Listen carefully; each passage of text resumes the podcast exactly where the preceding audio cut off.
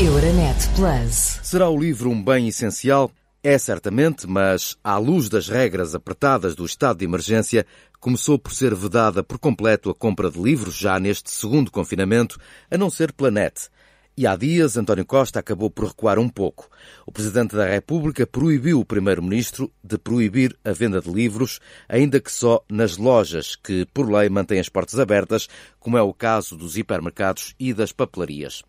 As livrarias continuam fechadas, venda nem ao postigo. Com a ajuda de João Alvinho, presidente da APEL, a Associação Portuguesa de Editores e Livreiros, olhamos a seguir para os efeitos da pandemia no comércio de livros. Vamos também perceber o que espera este setor da União Europeia para se poder levantar. No lançamento desta conversa, apenas dois dados essenciais que me são avançados pela própria APEL. Ao fim da primeira semana deste confinamento, o mercado do livro perdeu aproximadamente 10% da quebra total de 2020. E se olharmos para a evolução de vendas entre 2019, antes da pandemia, portanto, e 2021, o trambolhão foi de 17%, quase 26 milhões de euros. Já vamos a mais números, mas está na hora de ouvirmos João Alvim. Bem-vindo.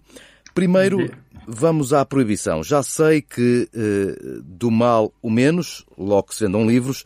A pergunta que lhe faço é se já tem algum sinal da parte do Governo que as livrarias irão reabrir em breve, nem que seja para vendas ao postigo. Não, não, não temos sinal nenhum da parte do Governo. Não sabemos qual é, qual é a intenção.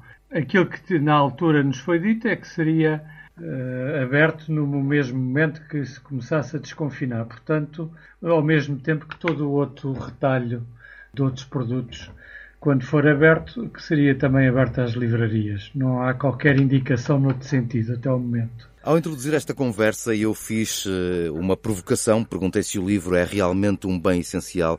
Imagino que não consiga perceber que se possam, por exemplo, adquirir souvenirs numa papelaria e as livrarias continuem de portas fechadas. Que tenha sido Marcelo Rebelo de Sousa a proibir a proibição da venda de livros em Portugal. Pois, uh, na realidade não faz sentido nenhum haver pontos de venda que estão a trabalhar uh, para outros artigos, não é? E quando digo outros pontos de venda, vai desde as papelarias aos hipermercados, a espaços comerciais uh, alargados que têm também uma secção de livraria. Não vemos qual é a razão para o livro uh, não ser permitida a sua venda, porque não é o livro que é contagioso. O problema que se pode pôr é nos locais de compra haver contágios e é isso que se pretende prevenir Portanto, em primeiro lugar, e admitindo que o livro é de facto um bem essencial. Eh, admitindo ou é mesmo, do seu ponto de vista? Bem, quer dizer, do meu ponto de vista é. Nem seria justificável, não há qualquer eh, razão até para ter um IVA reduzido. E o IVA reduzido resulta exatamente de se considerar que é um bem essencial e, portanto, procurar que haja uma facilitação no acesso ao livro. Agora, quando se toma uma decisão destas, é de facto extraordinário, porque é uh, tratar o livro como qualquer outro artigo. E depois vão buscar uma, um, um, argumento de, de, concorrência. Isso então ainda é mais incompreensível, porque a primeira obrigação do Estado é de uh, viabilizar o acesso do, ao livro por parte do público em geral. Só depois é que se poderá pôr uma questão de concorrência, não é?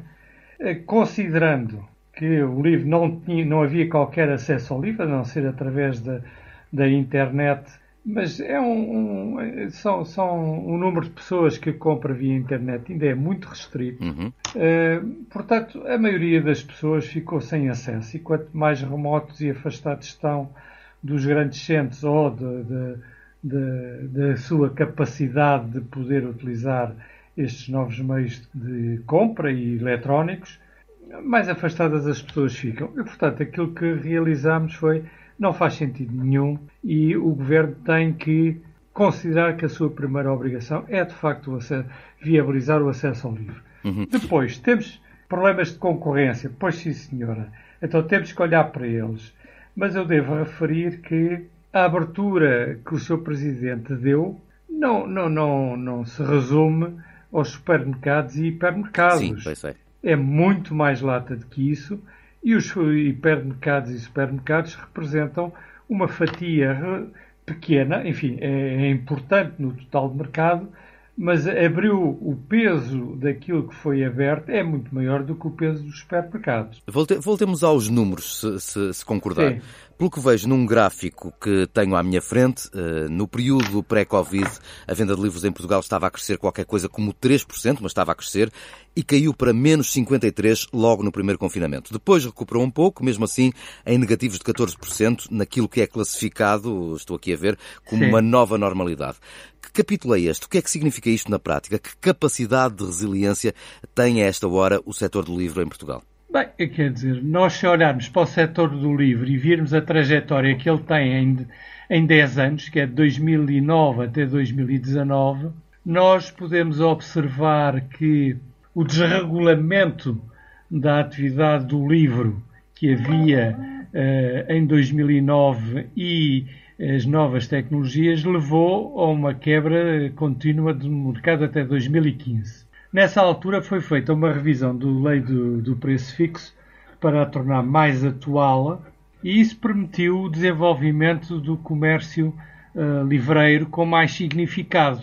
E de então de 2016 para a frente assistimos consecutivamente durante estes quatro anos a um crescimento, a uma recuperação do mercado, atingindo em 2019 já uma recuperação eh, significativa. Ainda não ao nível de 2009, mas uh, positivo ao longo dos anos, destes últimos anos.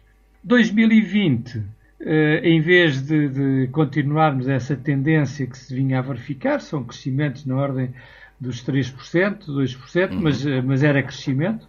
Nessa altura vê-se aqui um, um trambolhão de 17% no ano, fruto do confinamento. Justamente, mas aqui num outro gráfico que tenho também aqui à minha frente sobre as tendências mensais por canais de distribuição, percebe-se que, eh, sem surpresa, digo eu, que a, eh, a, venda de livros registrou uma variação negativa de 61% em abril do ano passado, no primeiro confinamento, claro, uhum.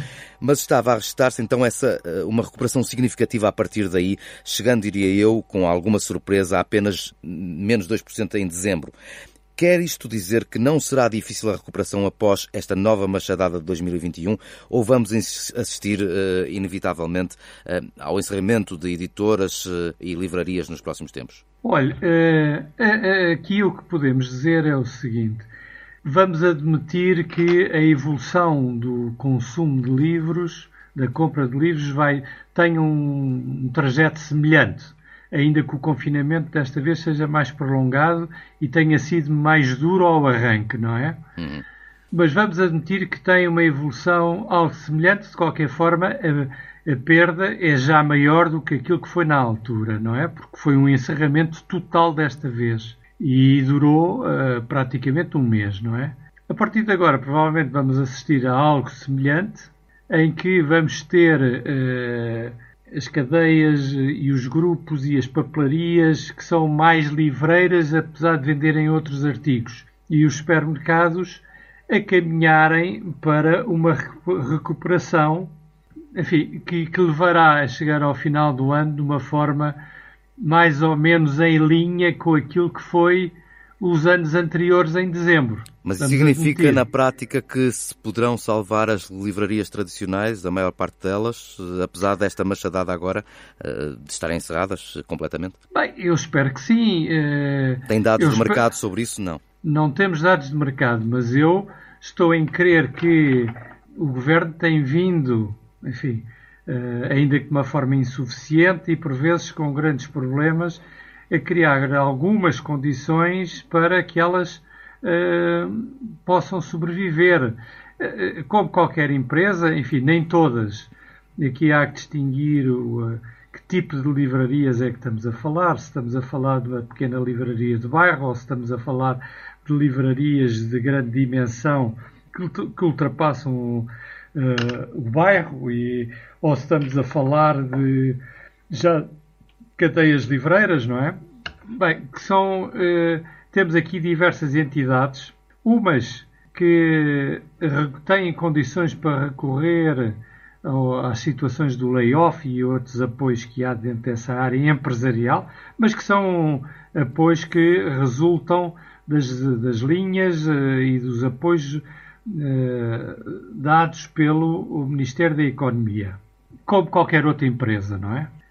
E, portanto, com as mesmas dificuldades, com as mesmas limitações que qualquer outra empresa. Não têm qualquer benefício ou apoio especial por serem livres. Depois existe um grupo de, de pequenas livrarias que, tendo um volume de negócio relativamente pequeno, mas têm uma importância por serem livrarias que atingem públicos em zonas bem definidas, seja no bairro, seja em pequenas cidades, seja por serem, digamos, referência nesses, nessas localidades e que são importantes e, e que merecem o apoio e que fazem um trabalho de divulgação e de apresentação de livros em zonas mais afastadas, não é? Por, por falar nos, nos leitores, hum, e gostaria de me focar um pouquinho neles também, esta nova realidade criada pela pandemia hum, poderá ter alterado de alguma forma o hábito dos leitores na compra de livros? Isto é, que peso terão a partir de agora as vendas online? Já me disse que não é muito significativo para já, mas também as dos hipermercados, por exemplo, face às tradicionais livrarias, isto como pontos de venda? Eu digo, olha, o online pesava à volta dos 6, 5, 6, 7% antes da pandemia eh, e hoje em dia poderá estar a valer entre os 10, 12%. Ou seja, eh, quando fechar o mercado da venda física de livros significa fechar 90% da venda de livros. Mas já agora aqui um, parágrafo, um, um parênteses. Eh, consegue compreender que a maior parte dos portugueses estão a comprar cada vez mais produtos, outros produtos Planete, mas o livro parece que não tem grande aceitação. Não, é encomenda dizer, Planete. Não, estão a comprar pela net e tem a mesma. É preciso rever o seguinte: a compra pela net tem alguns grandes, grandes áreas onde esse, esse crescimento se verificou muito substancialmente desde o princípio e menos noutros artigos. Por exemplo, o que é que cresceu muito nas vendas na internet desde o princípio? Eh, foi artigos informáticos, Sim, não é? E cresceu também mais o quê? Por exemplo, tudo o que se relaciona com turismo. As pessoas hoje em dia já não recorrem tanto como recorriam a agências de, de turismo, não é? Muitas vezes fazem compras diretas, marcam, escolhem os seus itinerários, escolhem os seus hotéis, eh, marcam tudo diretamente, os aviões também os tratam, compram os seus lugares diretamente. Portanto, há, há, há atividades uh, mais, como é que eu direi, mais propensas a, a, a essa compra. O livro uh, também tem uh, um público que já adquire quantidade de livros já com algum significado, mas aí enquadra-se o quê?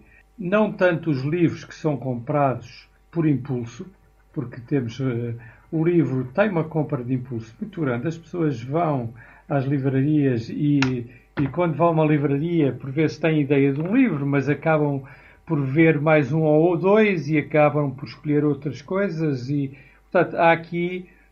É por isso que os livros têm que ser apresentados de uma forma visual e presente.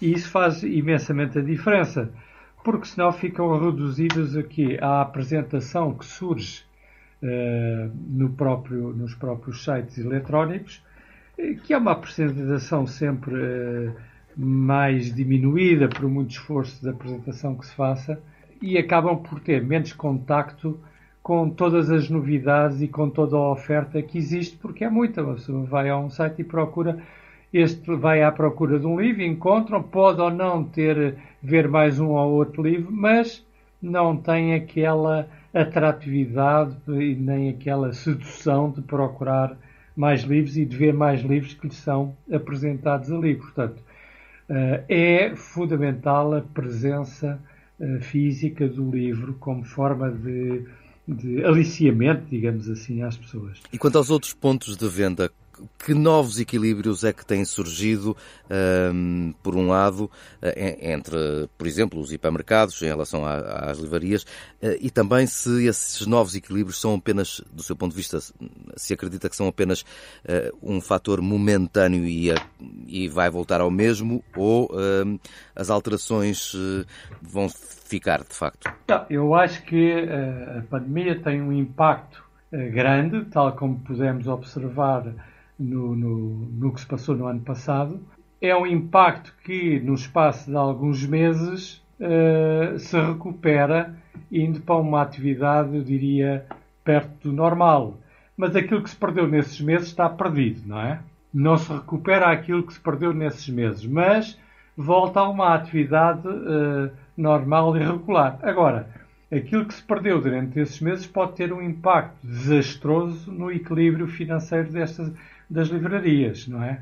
E, portanto, pode haver livrarias que sintam enormes dificuldades depois em recuperar financeiramente. Não tanto em recuperar as vendas, porque é, é, aquilo que nos parece é que essa recuperação volta, mas sim no, no peso que fica dentro de, de casa em termos do, dos seus equilíbrios eh, de balanço, não é? Sendo que eu também chamaria aqui a atenção é que uma quebra de 17%, como aconteceu no ano passado, significa que é uma quebra de 17% em todas as empresas que uh, uh, trabalham dentro do setor. Pois, foi exatamente E aquelas que, que trabalham. Ao total. E, e, pensando que todas as empresas que trabalham dentro do setor, uh, se chegarem ao fim do ano e tiverem uma quebra de 17% na sua atividade, já não é só uma questão de fazer um esforço de contenção de custos.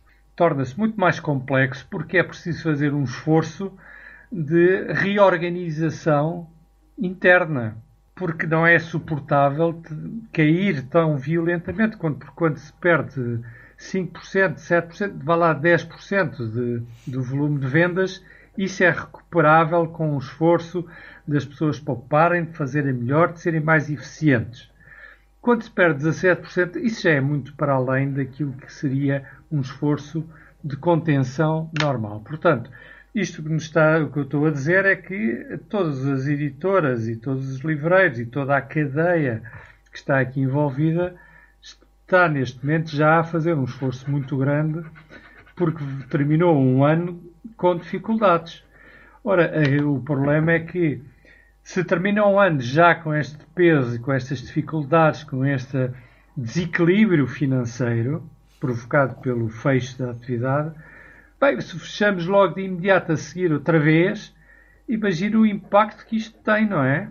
O impacto acumulado disto uh, pode ser de extrema dificuldade. Pelos dados de que dispõe, um, à escala europeia, o impacto da pandemia foi idêntico àquele que, que se está a verificar em Portugal, na área dos livros, uh, e pergunto-lhe também se tem informações sobre um, os países, uh, outros países onde tenha sido completamente vedada a venda de livros a dada altura.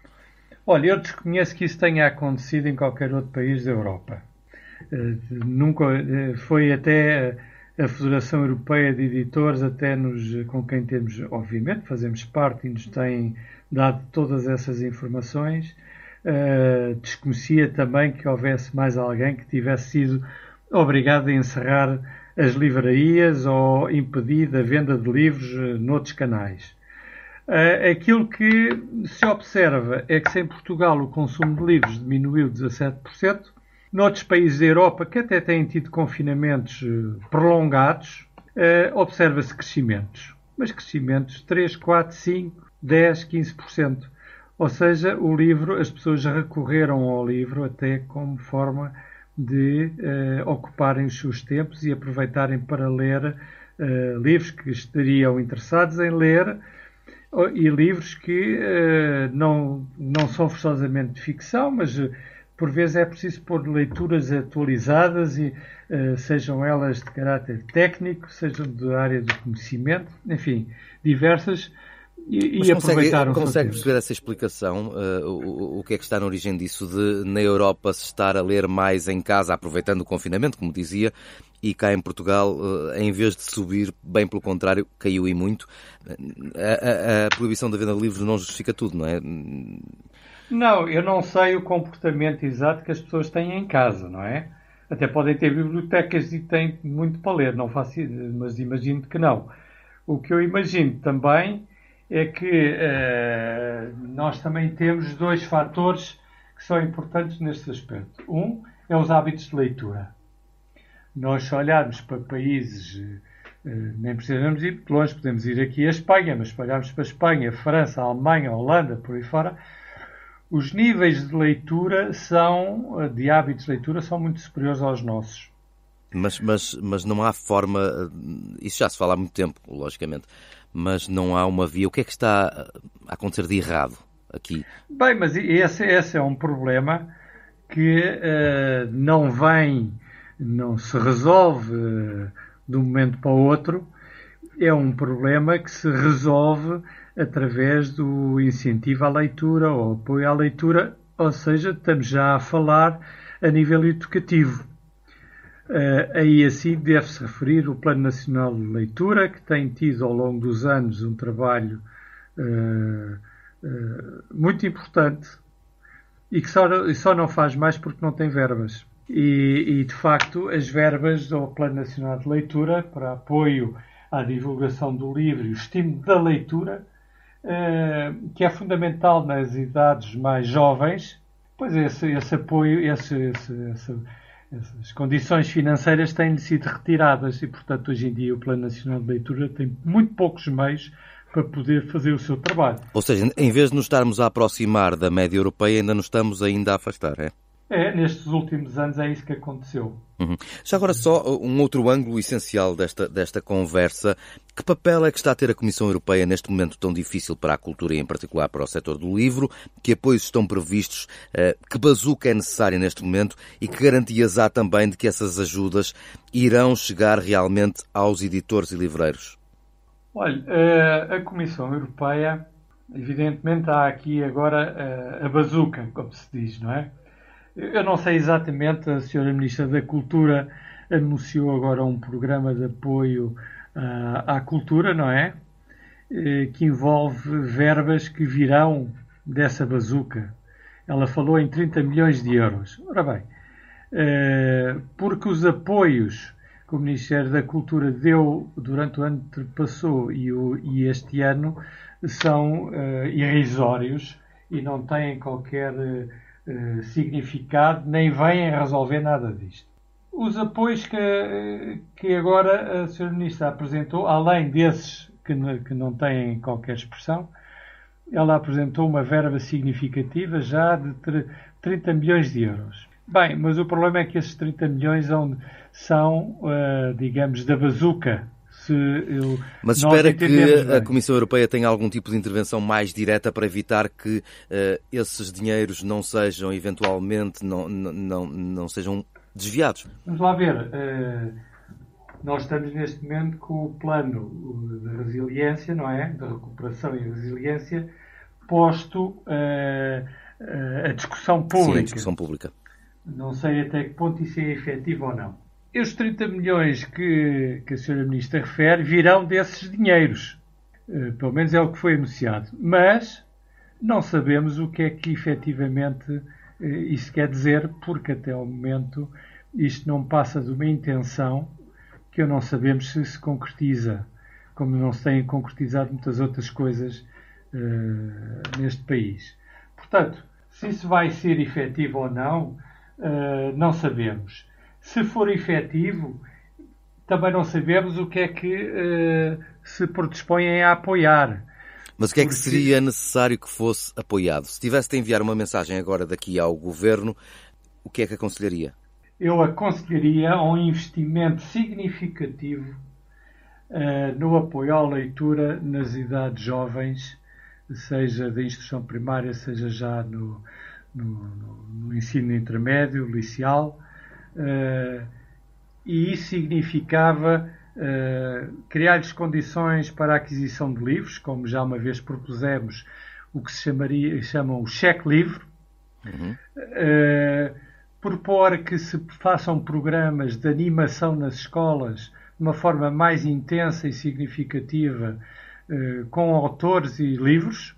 É um, um trabalho que já se faz e que tem uma visitação em que muitas editoras e autores vão e organizam programas de idas às escolas em colaboração com as próprias escolas e com os professores, que se intensifique esses programas e que uh, se olhe para as bibliotecas escolares também estão na área do PNL, que têm significativas carências em termos de livros.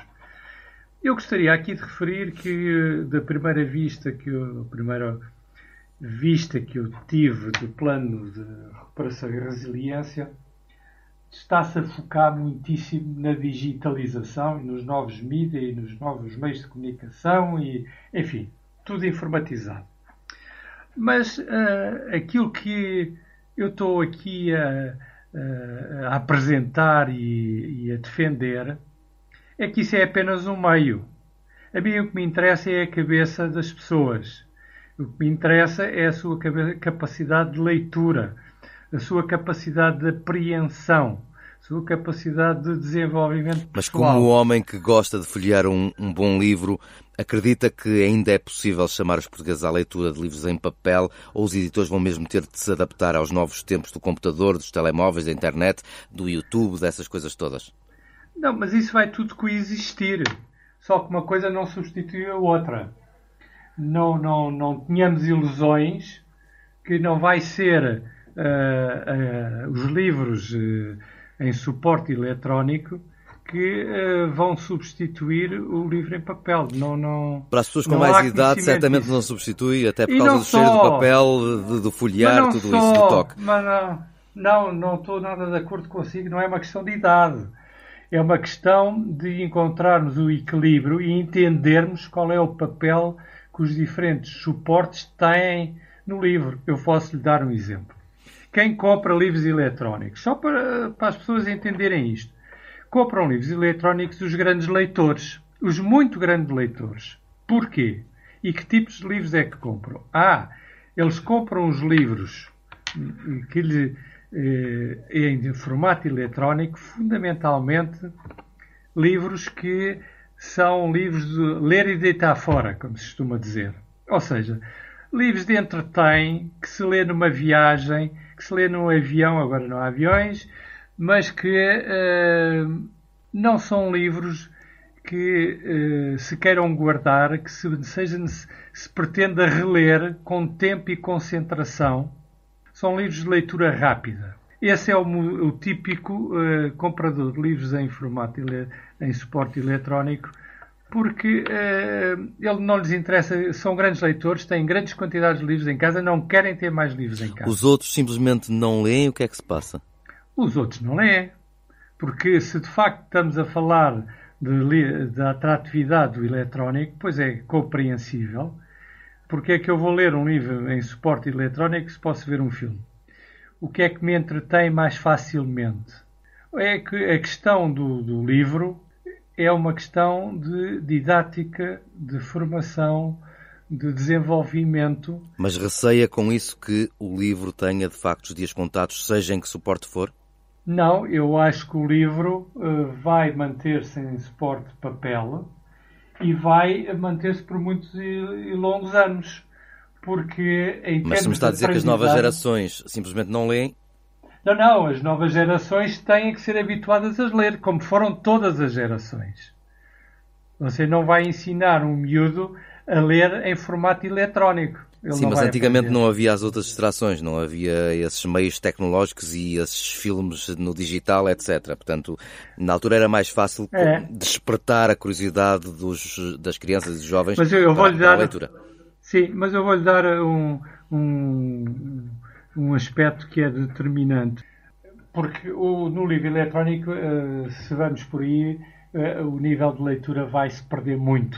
Uh, porque, porque não é sustentável continuamente ler livros em suporte eletrónico. Isso não acontece na prática. É, um, é uma constatação de facto, não é? A perca e a diminuição, diminuição de leitura leva a um outro fenómeno que é, uh, e agora voltamos ao problema do desenvolvimento intelectual e do conhecimento. Uh, um dos primeiros fatores uh, que é muito claro, um dos primeiros efeitos que acontece com a, com a pouca leitura é uma drástica diminuição do, do vocabulário das pessoas. E a diminuição do vocabulário leva a uma limitação em termos de desenvolvimento pessoal e que se traduz, obviamente, também em limitações significativas em termos de desenvolvimento profissional e técnico. Portanto, é grave não se olhar seriamente para este problema e pretender que vamos transitar para o digital. Se fizermos essa se o país fizer essa aposta, deve ser o único país do mundo a fazê-la, devo dizer, porque todos os outros mantêm uh, este, este, este caminhar pelo livro em papel, no, neste suporte em papel. Não quer dizer que não haja espaço para o livro eletrónico, é claro que há. É claro que quanto mais, por exemplo, dos efeitos que se nota, mas isso também é uma variação do, do livro. Uh, evoluções, é claro que há livros que não fazem sentido manter-se ad eterno, por exemplo. Uh, já imaginou que é os livros que saem sob a legislação uh, sobre, sobre, do ponto de vista da área legal, direito. Todos os anos são feitos N livros da, na área do direito. Porquê? Porque há legislação nova continuamente a sair. Tradicionalmente isto era, uh, produziam-se livros em papel. Bem, mas uh, a certa altura isto não faz quase sentido. O que é que aconteceu? Aconteceu que cá ainda não é muito evidente, mas na Alemanha e na Europa Central nasceu uma empresa que hoje em dia é uma empresa gigante internacional que recolhe uh, compila toda a legislação que vai saindo em cada país de uma forma extremamente bem organizada, em que as pessoas, eh, enfim, quem, quem tem os advogados, nomeadamente, uhum. uh, aderem àquela plataforma perante um pagamento de um FII mensal e têm o quê? Têm continuamente toda a legislação atualizada sobre as áreas uh, que quiser. É que seis meses, hoje em dia, seis meses depois de, de, de um livro ser publicado, ser publicado, ou da legislação sair, já saiu mais nova legislação. E está sempre a ser, ultrapassada. Está sempre a ser ultrapassada. Claro. Portanto, isto que era toda uma área do livro que está a ser profundamente alterada. Há outras áreas do livro, por exemplo, uh, Atlas. Quem é que ainda hoje em dia compra um Atlas em papel? Ninguém. Tenho o meu em casa.